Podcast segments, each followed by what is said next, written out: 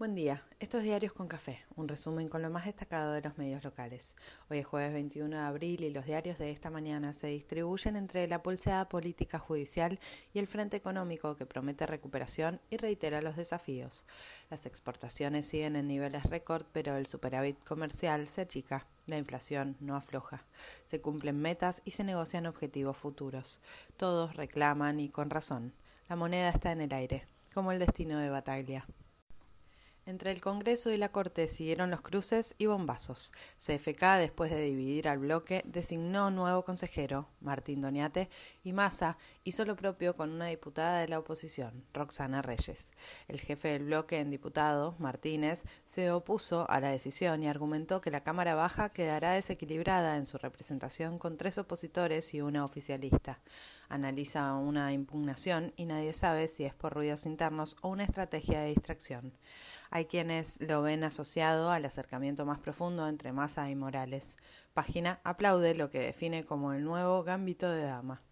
Cuenta Clarín que los senadores se enteraron de la ruptura del bloque por WhatsApp y varios elucubran ordenamientos maquiavélicos en los subbloques conformados. Al cerrar el día, las cuatro nuevas consejeras, abogadas y académicas, juraron en sus cargos. Desde José Cepaz, Alberto Fernández se envalentonó y dijo, el que quiere hacer creer que en 2023 estamos perdidos, un carajo estamos perdidos. El presidente volvió a referirse a sus posibilidades de ser reelecto en un plenario del PJ en José Cepaz. Hoy desembarca en Neuquén para hacer anuncios del área energética junto a los funcionarios más reacios al rumbo económico y afines a la vicepresidenta. Cuenta BAE que el gobierno promete que no faltará energía a las empresas, mientras negocia la renta inesperada. Aníbal Fernández advirtió a los que amenazan con una movilización el sábado contra el proyecto. En el Senado hubo dictamen para el proyecto para pagar la deuda con dinero fugado y como si no tuviera mucho que ver, pero se liga todo con todo, Diario AR cuenta un proyecto de varios economistas que proponen un registro global para identificar a los beneficiarios de activos en paraísos fiscales buscando magnates rusos, capaz Argentina encuentre los suyos. Guado de Pedro sorprendió en una reunión con el embajador de Estados Unidos en la Casa Rosada y prepara sus valijas para partir a Israel con gobernadores y otros ministros. La oposición sigue sus propias aventuras. Cuenta Infobae que los líderes de la alianza analizan contraatacar a la CGT porque quieren sumar centralidad política. Capaz con los medios solos no alcanza. Hablaría bien del estado de la democracia, pero seguro no sea así. Lustó alerta por el riesgo que representa el avance de mi ley. Y sí, Macri, por su parte, sin bajarse del todo, avisó que no es prioridad su candidatura. Desde Washington, Guzmán se muestra confiado y todos reconocen que discuten metas y rangos de cumplimiento en un contexto bélico y tensionado. El fondo insistió con el aval a la conformación de tributos especiales para momentos especiales como los que se viven y Guzmán concluyó lo obvio, que vivimos en tiempo de crisis distributiva. También en Washington, en unas adorables charlas, Alejandro Werner, exfuncionario del fondo, quien rubricó el crédito récord e impagable firmado en 2018 que tantos problemas genera y generará, exponía junto a Macri y criticaba el acuerdo actual, porque beneficia a Alberto Fernández. Mira vos, si es así, no se viene notando. Por su parte, Georgieva habló de la inflación y aseguró que es lo más importante a combatir. No te la puedo creer, Cristalina.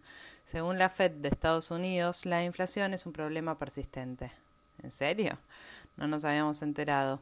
Por acá empiezan a calcular que los precios mayoristas de abril muestran subas del 6% y anticipan inflación mensual arriba del 4%. Si no supera el 5% podremos respirar, viniendo del 6,7% de marzo. La oposición rechazó en el Senado bonaerense la ley que permite a los intendentes controlar los precios, mientras la puja se da en cada uno de los frentes posibles. Los trabajadores estatales recibirán un 10% de aumento adicional a su paritaria que quedó atrasada. Los bancarios hablan de un paro porque no lograron cerrar su negociación. Los datos del INDEC confirman el buen rumbo de las exportaciones y el nuevo récord en marzo. Celebran los exportadores y las arcas públicas. En medio de los ruidos políticos, las pulseadas judiciales y las tensiones volvieron a subir las cotizaciones de los dólar blue y financiero. Todos confirman que los movimientos sociales afines al gobierno arman gran marcha para el primero de mayo en respaldo al presidente. Diputados retomó el tema de la reforma de la ley de alquileres. En la discusión sobre los fondos entre nación y ciudad hubo nueva reunión sin mayores avances, pero consensúan pedirle una prórroga a la Corte. Alperovich negó las acusaciones en la causa de abuso sexual a su sobrina y ex asesora, pero sigue sin cargo y dando explicaciones. En la ciudad, la justicia habilitó que vuelva a la legislatura el debate por el parque público que reclaman vecinos y vecinas en rechazo a las torres que planea el gobierno porteño. Y capaz como contracara o para embarrar la cancha, el gobierno de la ciudad promociona en todos lados un plan para crear una playa cerca del río. Los enfermeros de hospitales públicos porteños lograron juntar las firmas necesarias para que la legislatura trate su reconocimiento profesional.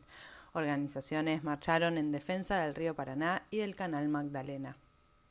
A los 101 años falleció Hilda Bernard. Aptra anunció las nominaciones de los Martín Fierro de la TV Abierta 2021. ¿Cuántos siguen viendo tele tradicional? Y sin embargo, todos queremos ver el show.